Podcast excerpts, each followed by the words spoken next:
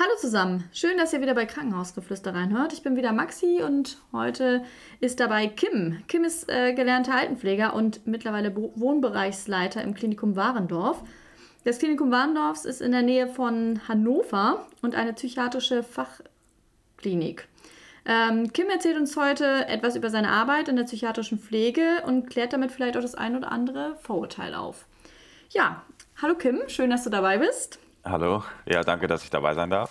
Ja, äh, ich würde sagen, ich gehe mal direkt zu dir rüber. Äh, stell dich doch mal kurz vor, was du so machst und wer du bist. Ja, genau, wie eben schon gesagt, bin ich äh, Kim Siegert. Ich bin 31 Jahre alt und arbeite jetzt seit 2013 hier im Klinikum Warndorf. Ähm, habe hier meine Ausbildung zum Altenpfleger gemacht und danach verschiedene Weiterbildungen gemacht, sodass ich jetzt ähm, Wohnbereichsleitung im Bereich Warendorf Wohnen bin, äh, habe zwischendurch auch schon im, im klinischen Teil unseres Krankenhauses gearbeitet und ja, genau, bin jetzt seit fast zehn Jahren schon hier. Sehr schön. Und äh, wie bist du denn damals in die psychiatrische Pflege gekommen? Ja, über Umwege bin ich hierher gekommen. Ich habe jetzt nicht nach, also ich habe Abitur gemacht 2011 und habe jetzt nicht dann gleich gesagt, okay, geil, ich will Altenpfleger werden, sondern ähm, ich habe erst ein Jahr studiert äh, und war damit aber eher unglücklich, wusste nicht so ganz wohin mit mir und habe dann angefangen bei der Robert-Enke-Stiftung zu jobben und bin da das erste Mal in Berührung mit psychiatrischen Erkrankungen gekommen, speziell Depressionen war das in dem Fall, weil das eine Stiftung für Menschen mit Depressionserkrankungen ist und habe dann im Klinikum 2013 FSJ begonnen, um eigentlich nur äh, freie Zeit zu überbrücken, bis ich in Hannover studiere Mhm. Habe mich dann aber entschieden, hier zu bleiben, weil mir das Spaß gemacht hat und ich mir dann gedacht okay, wenn ich jetzt irgendwie was habe, was ich gerne mache und wo ich auch ganz gut drin bin, warum soll ich mir dann nochmal jetzt was anderes suchen? Habe dann die Ausbildung gemacht und habe das bis jetzt aber auch nicht bereut und genau, bin dann auch nach meiner Ausbildung hier im Klinikum geblieben und genau. Wie hat denn dann dein äh, privates Umfeld reagiert, als du gesagt hast, dass du eine Ausbildung in einer psychiatrischen Fachklinik machen willst?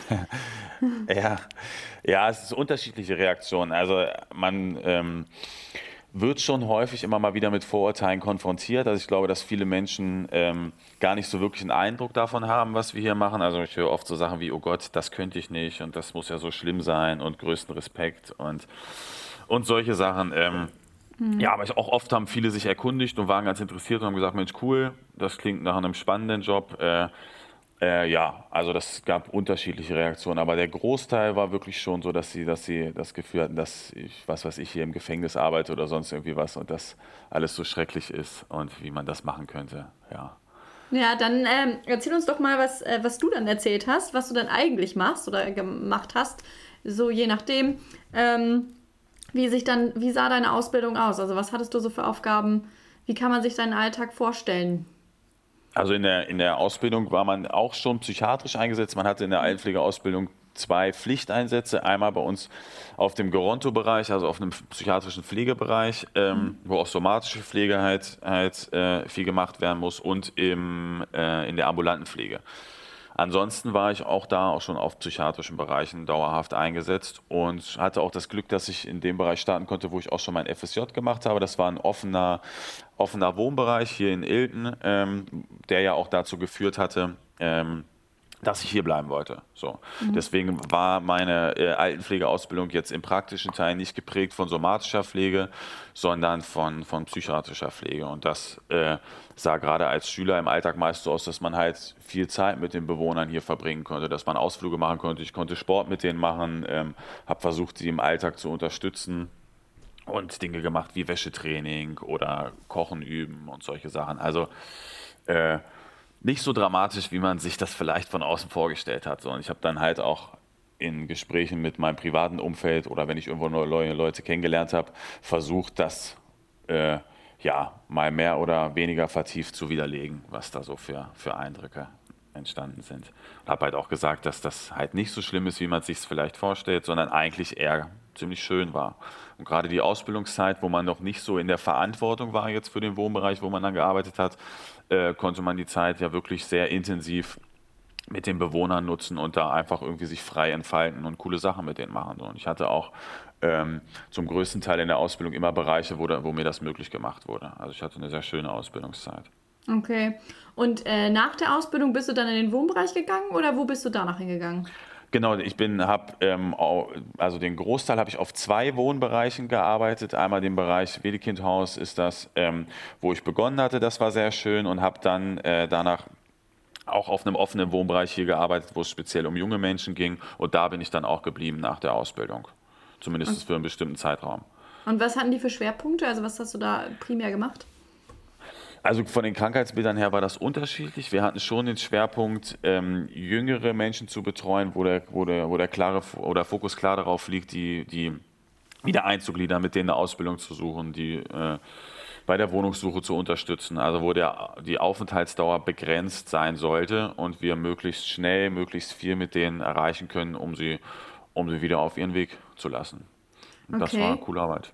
Das klingt ähm, eigentlich eher schon so, also wenn ich jetzt so an Freundinnen denke, die soziale Arbeit studieren oder so, die machen nachher auch oft sowas, dass sie ähm, die, ähm, also solche Patienten halt begleiten, um sie wieder in den Alltag zu integrieren. Mhm. Äh, das klingt jetzt bei dir ähnlich. Also genau. ist jetzt was anderes, als wenn man jetzt Altenpflege sich vorstellt in einem äh, Seniorenheim. Ja, natürlich, das ist was mhm. ganz anderes als Altenpflege in einem Seniorenheim. Das ist ja der, der Luxus vielleicht auch, den wir in unserem Job haben, dass die somatische Pflege halt auf vielen Bereichen äh, komplett rausfällt. So, es gibt ja. immer auch mal wieder Menschen, die pflegebedürftig sind, äh, aber da sind wir ja dann auch imstande, das zu lösen, wenn das mal einer von, von 20 auf dem Bereich vielleicht ist, wenn es jetzt nicht gerade ein typischer Pflegebereich ist, sodass ähm, das auch etwas ist, was ja nochmal einen guten Kontrast zu typischen Altenpflegeheimen äh, darstellt, wenn Leute vielleicht mal keine Lust mehr darauf haben und sagen, okay, ich möchte mal gerne was anderes machen und möchte nicht mehr nur, nur waschen den ganzen Tag. Das ist auch ein Vorurteil. das, das, ist ein Vorurteil. Ich weiß, das war auch bewusst mit dem Augenzwinker gesagt. Ja, genau. ist, ich weiß, dass die Kollegen da, da nicht nur, nur waschen, sondern auch andere Sachen machen und gerne auch andere Sachen machen möchten. Also es ist ohne Wertung. Das war, ja, ja, klar. Sehr gut. Ich habe da großen ähm, Respekt vor, was die Kollegen da leisten in den Altenpflegeheimen. Ja, muss man denn, wenn man jetzt äh, das macht, also von der Altenpflege, also aus dem Seniorenheim jetzt sagen wir mal beispielsweise kommt, müsste man dann, wenn man bei euch arbeiten will, noch eine spezielle Fachweiterbildung machen oder kann man da so rein? Also es ist jetzt nicht gesetzlich vorgeschrieben, dass man die machen äh, muss. Es macht allgemein Sinn, das zu tun. So, also es ist bei mir ja ähnlich. Ich hatte halt den Vorteil, dass ähm, ich hier in unserem Unternehmen ausgebildet wurde, so dass das schon sehr psychiatrisch ge ge geprägt war in der Ausbildung. Nichtsdestotrotz macht es, macht es halt Sinn, dann zu verschiedenen Krankheitsbildern noch Schulungen zu besuchen oder auch zum mhm. Umgang damals, Skills-Training, wie man vielleicht Anspannungszustände lösen kann, etc., um sich da weiterzubilden. Es ist nicht vorgeschrieben, dass man das haben muss, um in den Job einzusteigen, aber es inhaltlich macht es auf jeden Fall oder gibt es Sinn, das zu tun. Mhm. Da gibt es aber auch intern ja, wahnsinnig viele Angebote, wie man sich da äh, wie man sich da schulen kann. Okay. Und äh, mit welchen Berufsgruppen arbeitet man da so zusammen in, äh, in deinem Alltag? Ähm, es ist unterschiedlich. Also wir haben ja ähm, einmal den Bereich des Warendorfs Wohnens, den, den Heimbereich und den klinischen Bereich, also den Krankenhausbereich. Mhm. Ähm, und im Heimbereich, äh, da wo ich jetzt gerade ähm, arbeite, können erstmal in der Pflege, können Altenpfleger arbeiten, Gesundheits- und Krankenpfleger, Erzieher, ähm, Heilerziehungspfleger aber auch äh, Pflegehelfer können das unterstützen. Und du, man arbeitet mit, mit Ärzten und Psychologen noch zusammen. Ergotherapeuten mhm. können auch hier arbeiten. Also es, man hat schon ein wahnsinniges Spektrum, aus dem man schöpfen kann. Und im, im, im klinischen Bereich, also im Krankenhausbereich, ist das noch klarer geregelt. Da hat man auf jeder Station immer einen Arzt vor Ort, mehrere Psychologen, natürlich auch Pflegekräfte aus den eben benannten Berufsgruppen, Ergotherapeuten, ähm, Sporttherapeuten, Physiotherapeuten ja, es ist schon sehr multiprofessionell in beiden Bereichen. Ja, also im Heimbereich ist es so ein bisschen schwammiger. Also macht dann die Heilerziehungspflegerin das gleiche wie der Altenpfleger? Ja, genau, genau. Das mhm. ist sowohl im klinischen Bereich als auch im im äh, Heimbereich so, dass man die, diese Berufsgruppen Heilerziehungspflege, Altenpflege, Erzieher und Gesundheits- und Krankenpflege oder jetzt generalisierte Pflegekräfte als den Schwerpunkt Pflege zusammenfassen kann, die alle den gleichen Job machen. Natürlich hat jeder seine Stärken und wenn man jetzt ähm, das vernünftig machen möchte, setzt man die auch dementsprechend ein. Ja. Aber an sich ist unser Arbeitsauftrag erstmal von morgens bis abends gleich. Mhm. Und wie ist so die ähm Pflegekraft pro Patient ist das ein bisschen anders als ähm, jetzt bei uns im Krankenhaus zum Beispiel? Ja, das, das kommt immer darauf an, auf was für einen Bereich man arbeitet. Es gibt ja offene mhm. und geschützte Bereiche und unsere Bewohner werden natürlich auch eingestuft. Ähm, in, in, äh, in Pflegegrade, das, Ah äh, sodass sich aus, diesen, äh, aus der Summe der, der Pflegegrade, die man auf dem Bereich hat, ähm, eine, ein Personalschlüssel entsteht. So, und, und je mehr äh, intensiv zu betreuende Menschen man hat, desto höher ist der Personalschlüssel. Somit ist er auf geschützten Bereichen äh, deutlich höher, als er das auf offenen Bereichen ist. Okay.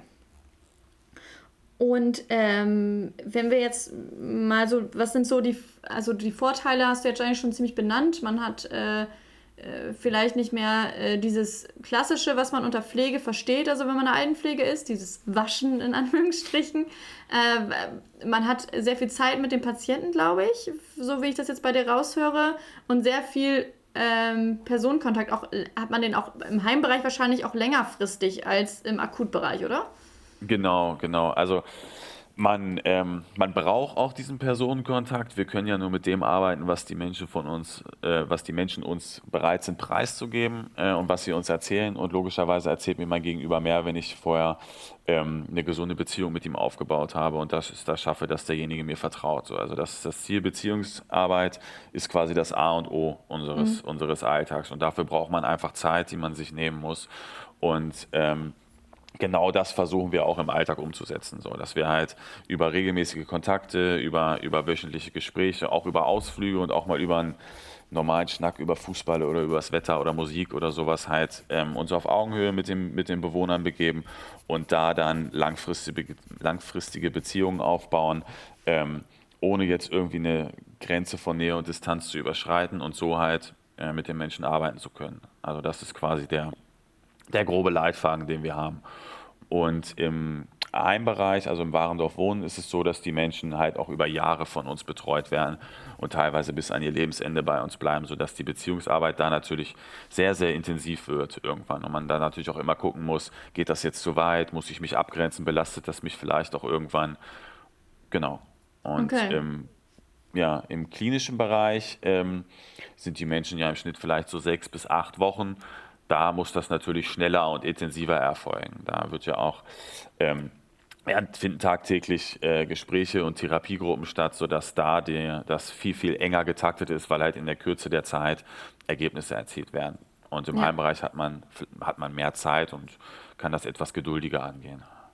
Aber es hat beides seine Vor- und Nachteile. Ja, klar. Und ähm, habt ihr denn bei beiden Bereichen auch Dreischichtsystem? Ja, Genau. Also früh, spät, Nacht. Und was macht denn so ein Nachtdienst denn dann? Also zum Beispiel im Heimbereich.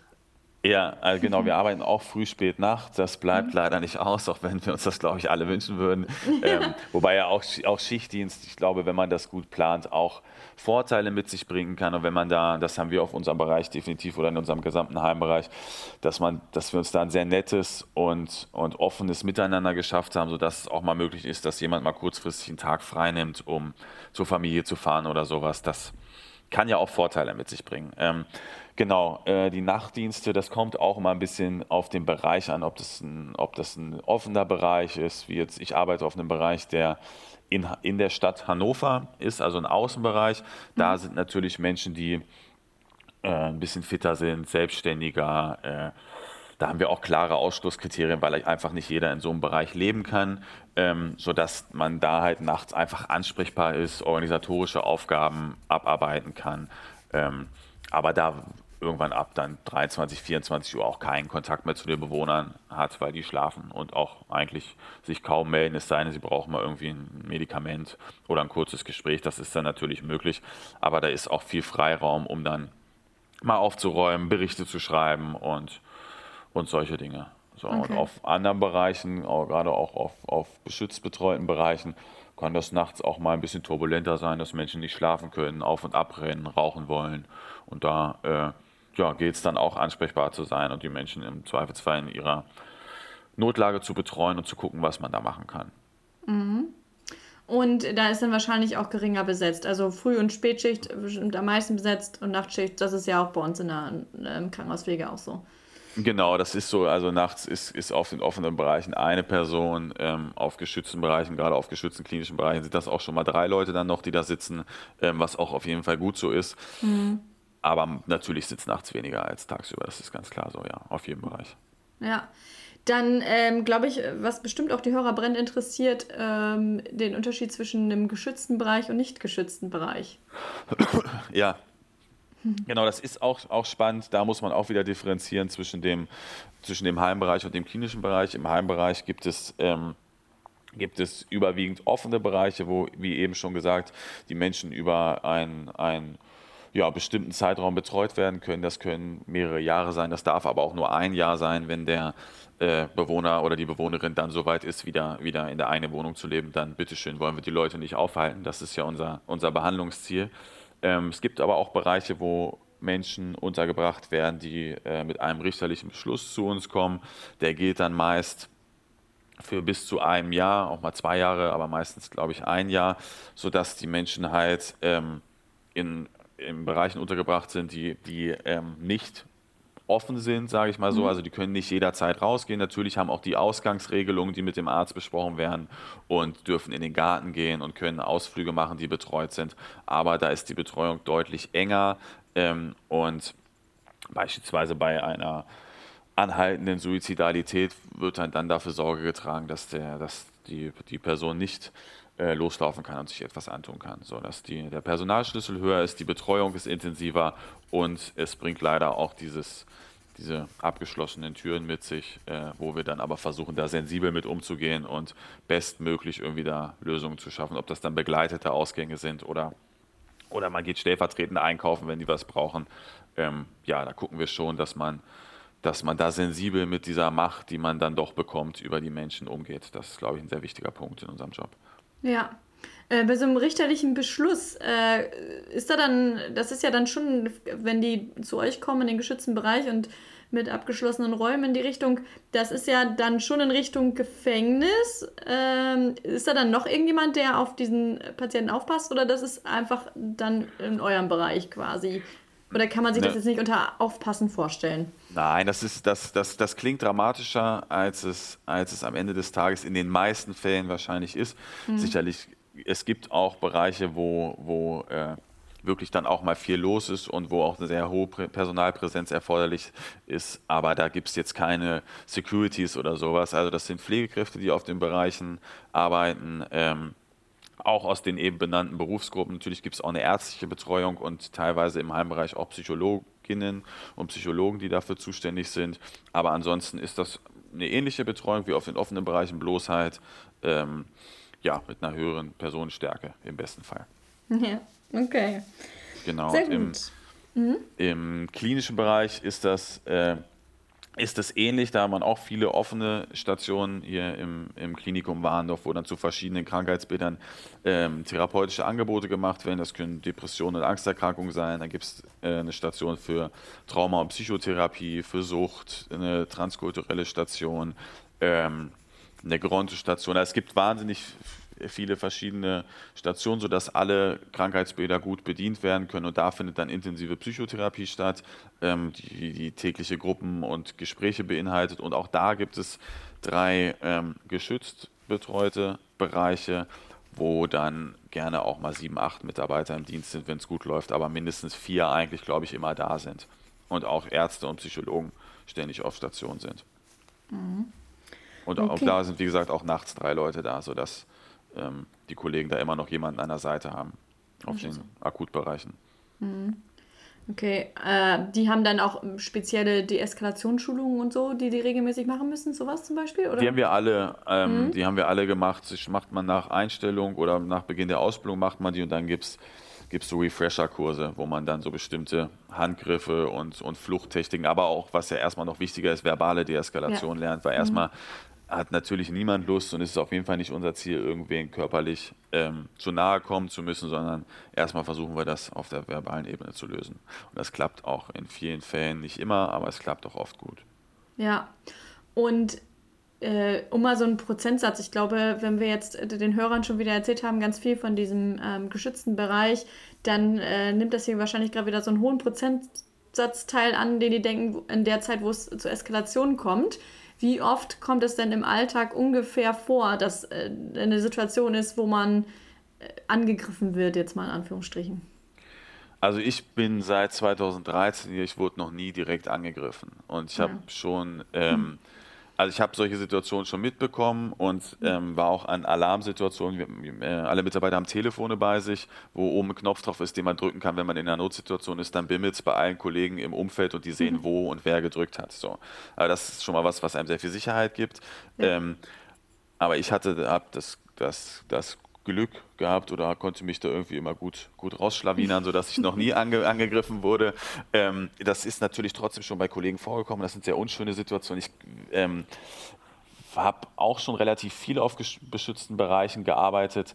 Das ist schwer in einem Prozentsatz zu fassen. Auf den äh, klinischen Akutstationen gibt es Übergriffe. Das kommt auch, kommt auch immer mal wieder vor. Es ist jetzt nicht so, dass das täglich ist, aber ähm, da würde ich den Kollegen jetzt Unrecht tun, wenn ich sagen würde, das passiert gar nicht. So. Ja. Mhm. Ähm, aber da ist der Vorteil, dass halt, wie gesagt, immer mindestens vier, fünf Leute da sind, die halt sofort dann einschalten können. Also man sitzt dann nicht alleine irgendwie im, im Intensivbereich, sondern man sitzt mindestens zu zweit und hat auch noch mehrere Kollegen in Hörweite sodass ja. man da schnell Unterstützung bekommt. Und so war das auch in den Situationen, die ich mitbekommen habe, immer, dass wir sehr schnell dann eine hohe Personalpräsenz erreicht haben um die Situation irgendwie deeskalieren zu können.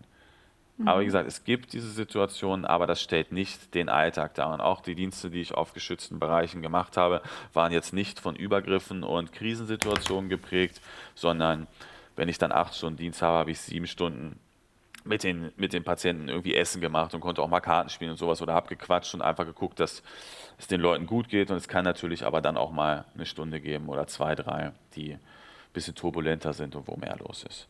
Okay.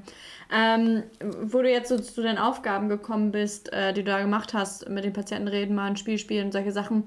Äh, in, bei uns jetzt im Krankenhaus haben die oft ähm, in, in, in Anführungsstrichen geregelten Arbeitsablauf. Also klar, es gibt eine Übergabe, so, dann ähm, äh, gucken wir nach dem Patienten und dann geht es so weiter. Wie ist es äh, bei euch? Also habt ihr auch eine, natürlich bestimmt eine Übergabe jeden Tag und nach jeder Schicht und wie geht es dann für euch weiter? Genau, also wir haben, ähm, haben in, ja, von Schicht zu Schicht immer eine Übergabe, wo wir gucken, was, was bei den Patienten gerade anliegt und was für Termine oder es noch gibt, wie die Stimmungslage ist. Im, im Heimbereich ist es so, dass man da halt guckt, was, was steht jetzt heute noch an, mit wem muss ich mal sprechen. Dann habe ich Bezugspersonen. Ähm, jeder Bewohner bekommt ein oder zwei Bezugspersonen zugeordnet, mit denen ich dann regelmäßige Termine mache und auf die ich nochmal ein besonderes Auge habe. Ähm, und gucke halt, dass ich dann mir über die Woche eher meine Termine irgendwie so plane, dass ich denen, denen äh, gerecht werden kann und da irgendwie mich um jeden meiner Leute kümmern kann. Und dann guckt man, was, was akut noch anfällt. Also es gibt natürlich Strukturen, die eingehalten werden. Es sind Mahlzeiten, Medikamentenausgabe, äh, Visiten, die es gibt oder Blutentnahmen, die anstehen. Aber meist ist es so, dass man dann die Nachmittage und auch die Vormittage schon freier planen kann und sich auch mal ein Angebot oder sowas für die Bewohner überlegen kann. So. Und ich halt schon auch aktiv mir meine Zeit einteilen muss und nicht nur darauf warte, dass halt die Strukturen auf mich zukommen. So. Ja. Also man hat so einen gewissen Rahmen und in dem ja, sollte man sich dann bestmöglich selbst einteilen. Okay. Das ist in der Somatik, denke ich, anders. Das, das ist, glaube ich, nochmal ein klarer Unterschied. Ja. Okay, genau. bei der genau. Übergabe wird dann einfach so die, der, die Schicht mit dem jeweiligen Patienten, also ähm, wahrscheinlich jetzt, du teilst dir mit einem anderen Kollegen wahrscheinlich einen Patienten, wenn ich mir das jetzt ungefähr vorstelle, oder ja, zwei genau. oder drei, genau. Und ihr macht dann zu zweit, also quasi die Übergabe sagt, äh, das und das stand jetzt an oder stand nichts an, war alles unauffällig und dann geht es für dich weiter? Oder wird auch erzählt, was die gemacht haben? Was kann man sich dann inhaltlich so vorstellen? Ja, also erstmal hat jeder so, kann können schon bis zu sechs, sechs, sieben Bezugspersonen sein, die man mhm. dann hat. Also da sieht man schon auch diese regelmäßigen Gespräche. Das ist schon ein hoher Zeitaufwand. Und dann besprechen wir ähm, besprechen wir die, die Stimmungslage der Bewohner. Es kann zum Beispiel sein, dass mich im Frühdienst jemand anspricht, Mensch, mir geht es heute aber gar nicht gut, dann gebe ich dem irgendwie vielleicht eine Aufgabe oder suche nach Lösungswegen, wie er sich so ein bisschen runterregulieren kann und dann würde ich dem Spätdienst das so übergeben und sagen, Mensch, äh, guck doch da bitte nachher nochmal, wie es dem jetzt geht und ob der noch irgendwie Unterstützung braucht. Ähm, und so guckt man halt von Tag zu Tag, was steht bei den einzelnen Bewohnern an. Das können auch Termine sein, aber es geht halt viel um die Stimmungslage und um die Befindlichkeiten der Menschen. Wie es ihnen gerade geht und wie sich auch vielleicht die Symptome der Erkrankung gerade zeigen.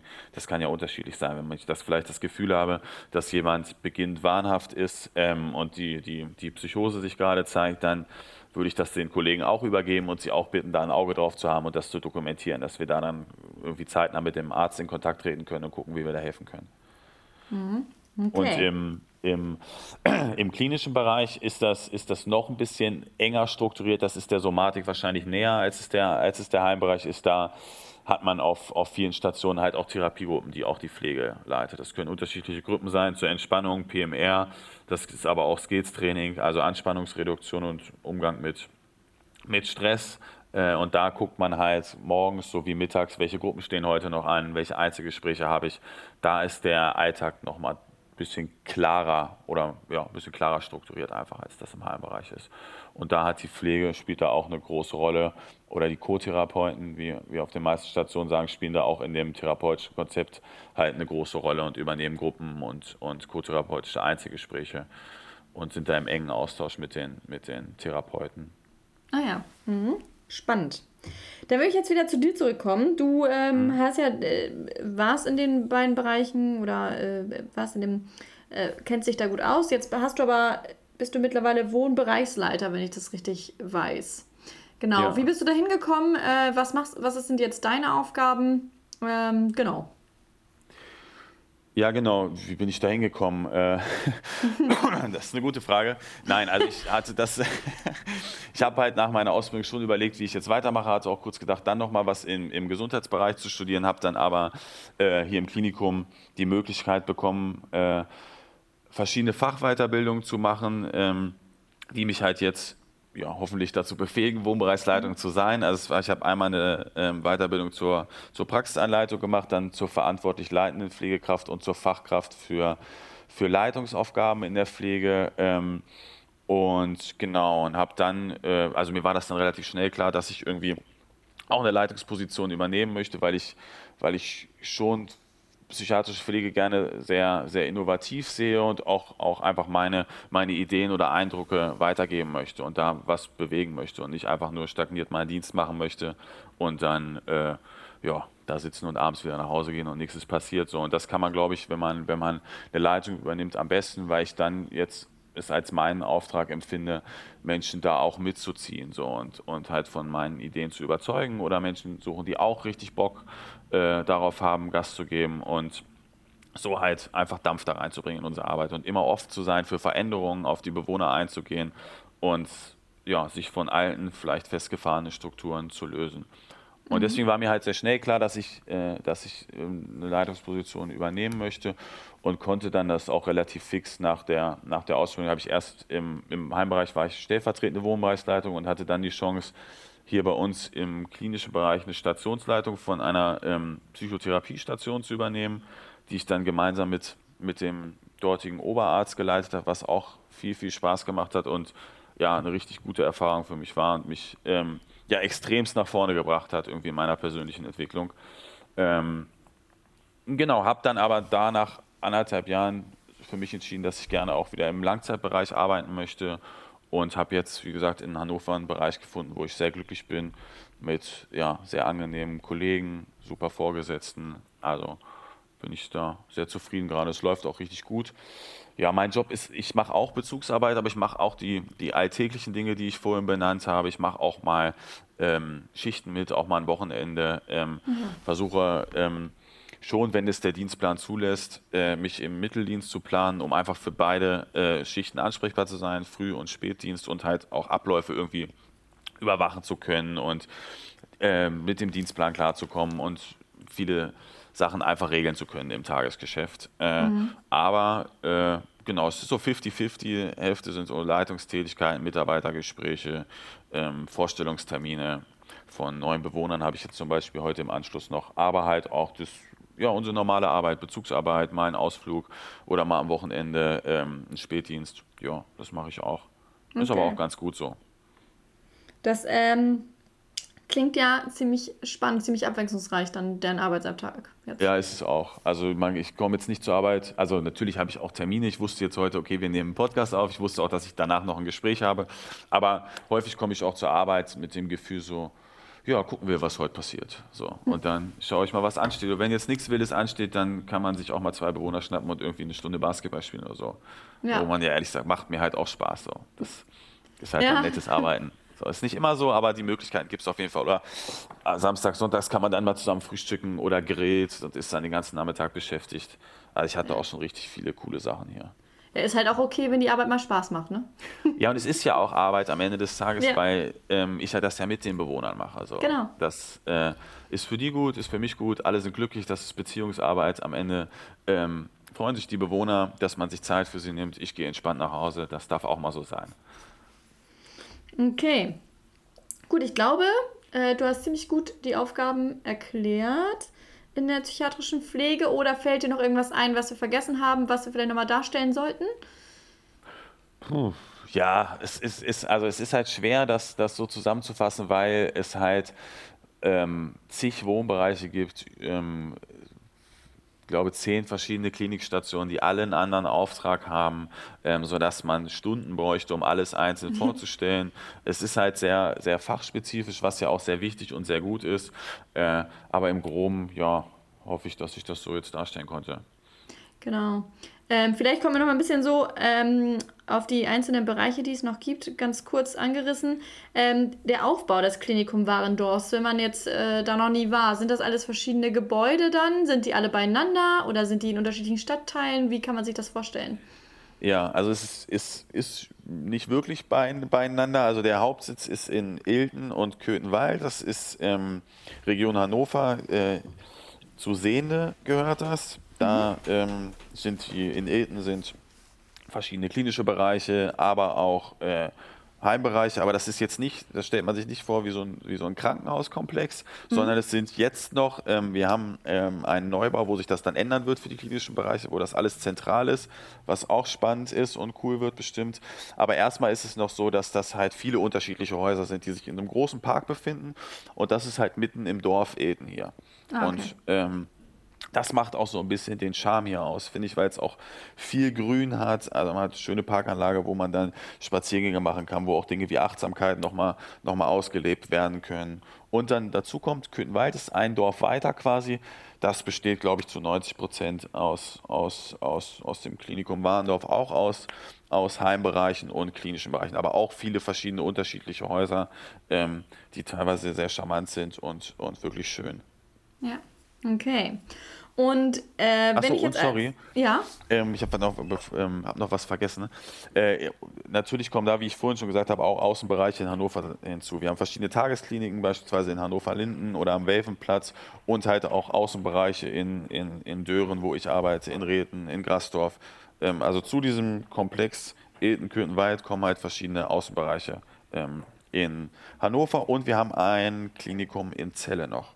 Ah, ja. Mit einem, einer Tagesklinik und drei äh, Stationen. Ja, ah, ja, ist auch vor ein paar Jahren gebaut worden, ist auch ein sehr schöner, äh, moderner Bereich. Mhm. Okay. Gut, dann äh, das glaube ich, hat man so ein Bild davon, weil gerade ja, habe ich mir irgendwie vorgestellt, dass es äh, alles irgendwie ganz viele Gebäude, ein riesengroßes Gelände müsste es sein. so viele mhm. Bereiche, wie du aufgelistet hast. Ist es auch, ist es auch. Also ich habe mich an meinem ersten Tag auch, auch gleich verlaufen. Hier ist es nicht so einfach. So. Aber wenn man es dann irgendwann alles kennt, ist es wirklich sehr schön und charmant hier. Ja. Okay, und dann äh, kommen wir zum Patienten. Wenn ich, äh, wann ist denn überhaupt der Zeitpunkt, dass ich äh, stationär aufgenommen werde? Wer bestimmt das? Und benötigt man eine Einweisung? Wie läuft das? Und ähm, du hast ja eben auch immer gesagt, von, dass nicht jeder in so einen bestimmten Bereich kommt oder wie lange da bleibt. Ja, wonach wird es entschieden? Genau, da sprechen wir jetzt über den klinischen Bereich und ähm, wie du gerade schon sagst, benötigt man eine Einweisung. Es ist ein Krankenhausaufenthalt, dementsprechend gibt es einen einweisenden Arzt und der ähm, entscheidet dann erstmal ja, dass die Einweisung notwendig ist. Dann gibt es bei uns ein Gespräch in der Aufnahme und da wird geguckt, zu welcher Station ist das jetzt passend. Ist das vielleicht eine Tagesklinik, also eine teilstationäre Behandlung oder ist es eine vollstationäre Behandlung? Ähm, ist das Schwerpunkt Sucht? Ist das Schwerpunkt Psychotherapie und Depression oder ist das Schwerpunkt Trauma? Ähm, das wird dann hier separat nochmal geguckt und dann können auch Verlegungen innerhalb noch stattfinden. Aber erstmal braucht man eine Einweisung, die kann der Hausarzt oder der ambulante Psychiater ausstellen und mhm. dann äh, meldet man sich hier und wird zum, zum Gespräch eingeladen. Und für den Wohnbereich? Für den Wohnbereich ähm, wendet man sich direkt an, ans, ans Klinikum, bewirbt sich quasi auf diesem Platz und wirkt, tritt dann mit den einzelnen Heimleitern in Kontakt. Das wird dann hier bei uns vorsortiert und geguckt, wo könnte derjenige hinpassen, mit welcher Vorgeschichte kommt er. Da sind immer Arztbriefe etc. hilfreich, wenn man da ein bisschen was mitbringt mhm. und dann gucken wir, wo passt das und dann meldet, meldet sich der zuständige Heimleiter dort und dann verarbeitet man einen Vorstellungstermin, guckt, passt das irgendwie alles, dann muss man mit dem Kostenträger, also der zuständigen Behörde, in Kontakt treten, sodass es dann Kostenanerkenntnis gibt. Ähm, und dann kann es zu einer Aufnahme kommen. Das ist ein bisschen längerer Prozess, als das im klinischen Bereich der Fall ist. Und die Behörden lassen da auch gerne mal auf sich warten, was die Kostenzusagen angeht. Ja, okay. Und äh, sind da immer Plätze frei oder seid ihr eher rar, was die Plätze angeht? Ja, Therapieplätze sind grundsätzlich in Deutschland rar, glaube ich. Mhm. Ähm, für die, für die, für, um mal für die klinischen Bereiche zu sprechen, da äh, sind wir gerne auch mal überbucht. Ähm, da könnte es sicherlich mehr Plätze geben allgemein. Ich glaube, dass, dass, dass fehlende Therapieplätze ein sehr, sehr großes Thema in, in unserer Gesellschaft sind und dass das einfach an allen Ecken und Enden spürbar ist. Also da äh, sind, wir, sind wir meist nahezu voll. Okay. Und im Heimbereich ist es, ist es ähnlich, auch gerade bei, es mangelt, glaube ich, extremst an beschützten Heimbereichen.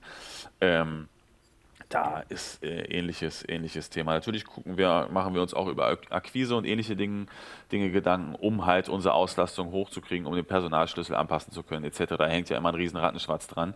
Mhm. Ähm, aber äh, eigentlich klappt das ganz gut. So.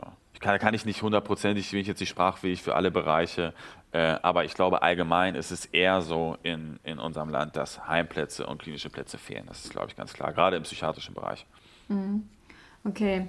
Und dann, glaube ich, noch eine Frage, die äh, vielleicht, weiß ich nicht, ob du die auch öfter hörst, aber ich habe die jetzt gehört, als ich hier äh, bei den Kollegen mal erzählt habe, dass ich einen ähm, Podcast mit einer psychiatrischen Fachklinik mache.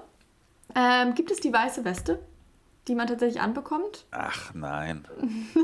nein. Natürlich nicht. Okay. Das, die weiße Weste, ja, das gibt es im Film. Deswegen entsteht yeah. auch dieses, dieses Bild von Psychiatrie, dass hier nur Menschen in Zwangsjacken sitzen und, und was weiß ich nicht was machen, wie man das aus Shutter Island oder sonst irgendwie was kennt.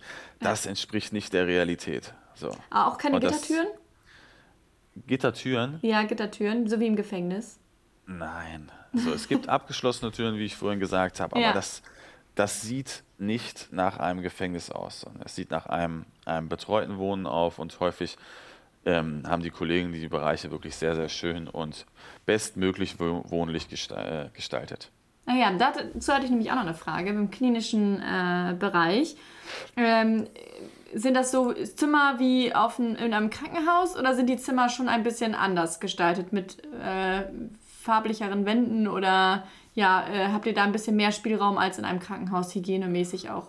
Ja, es wirkt ein bisschen weniger steril als im Krankenhaus mhm. auf den meisten klinischen Bereichen. Ähm, und da ist halt ein Schrank drin, also so eine Standardeinrichtung, Tischstuhl, ähm, manchmal noch eine kleine zusätzliche Sitzmöglichkeit, ein Bett.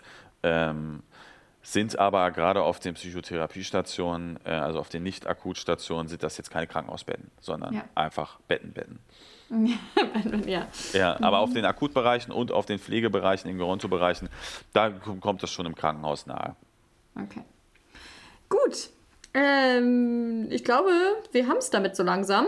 Äh, wir füllen ja auch gleich schon die äh, 40 Minuten langsam. Deswegen denke ich, äh, dass wir zum Ende kommen könnten. Es sei denn, du hast jetzt noch irgendwas in Richtung Patienten oder so?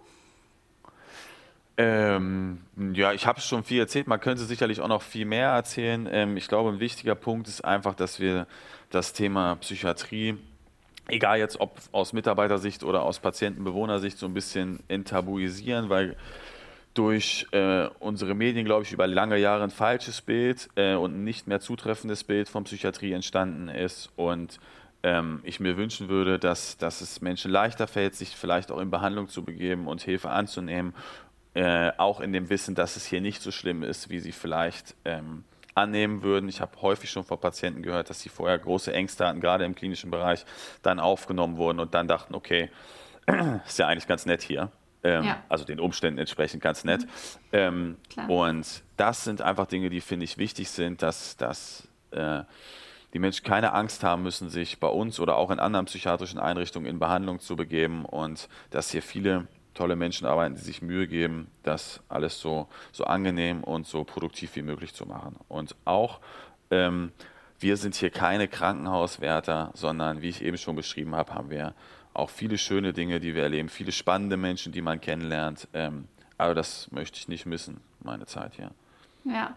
Ich glaube, da ist auch ganz gut, ich habe mir das Video angeguckt, was du mir empfohlen hast, ähm, von dem ähm, Mark Care Love, ja. Love, genau. Da äh, sieht man nämlich so ein bisschen auch, wie es aussieht. Also die Parkanlage so vielleicht ein bisschen, glaube ich, zumindest wirkt Ja, es so. genau. Ähm, vielleicht nicht schlecht, wenn man sich da nochmal bildlich was vorstellen will, dann kann man sich das nachher auch nochmal angucken. Genau, genau. Das ist auch wieder nur ein Einblick in einen Bereich, aber das zeigt auch so ein bisschen, dass unsere Arbeit halt ähm, viel, viel vielseitiger ist, als man das vielleicht annehmen möchte. Und es halt äh, wirklich um therapeutische Gruppen oder Einzelgespräche etc. geht und nicht um das Dasein eines ja, Gefängniswärters, der mit dem Schlüssel so im Kreis durch die Gänge läuft. Ja. Ähm, okay, dann würde ich zum Abschluss die ähm, drei Vorurteile oder Klischees nochmal äh, auflösen, beziehungsweise haben wir schon ein paar Sachen ja gem- gelöst, aber äh, fassen wir das vielleicht nochmal zusammen. Äh, der erste Vorurteil ist natürlich, Menschen sind eingesperrt und äh, schreien rum. Also wenn man da reinkommt, dann hat man eine riesen Lau ähm, Geräuschkulisse. Ja, ähm, genau, haben wir ja eben schon gesagt. Kann mal so sein, muss aber nicht. Ist bereichsabhängig. Ähm, und natürlich gibt es auch mal einen gewissen Geräuschpegel, aber den gibt es ja anderswo sicherlich auch. Ähm, und das ist, äh, muss nicht die Regel sein. Also, und Ja. wie gesagt, gerade diese Vielseitigkeit widerlegt hat dieses Vorurteil. Ja, und im Wohnbereich ist oder Heimbereich ist es wahrscheinlich gar nicht so. Kommt drauf an. Also da gibt es auch, auch beschützte Bereiche, wo, wo, äh, wo das gerne mal so sein kann und wo äh, ich jetzt auch nicht die Arbeit der Kollegen irgendwie bagatellisieren möchte. Aber in vielen Bereichen, und auch ich kann für meinen Bereich erstmal sprechen, da ist das nicht so. Da komme ich rein und dann sagen mir die Leute Guten Tag, wollen Sie vielleicht einen Kaffee trinken oder was machen wir heute Schönes? Also das ähm, ja, ist nicht der Alltag. Okay. Ähm, ja, man kommt nicht mehr raus. Also man ist für immer dann da drin. Wenn ich einmal mich Ja, einweisen lasse, dann bleibe ich da auch. Ja, das ist nicht so. Also das ähm, auf offenen Bereichen geht, der, geht man dann, wenn man gehen möchte. Äh, das entscheidet man ja selbst. Man kann sich immer gegen ärztlichen Rat entlassen lassen im klinischen Bereich und auch im Heimbereich. Ähm, wenn Bewohner ausziehen wollen, dann kann ich Ihnen meine ehrliche Meinung dazu sagen, ob ich das auch so sehe oder nicht. Aber am Ende entscheiden Sie das. So. Ja.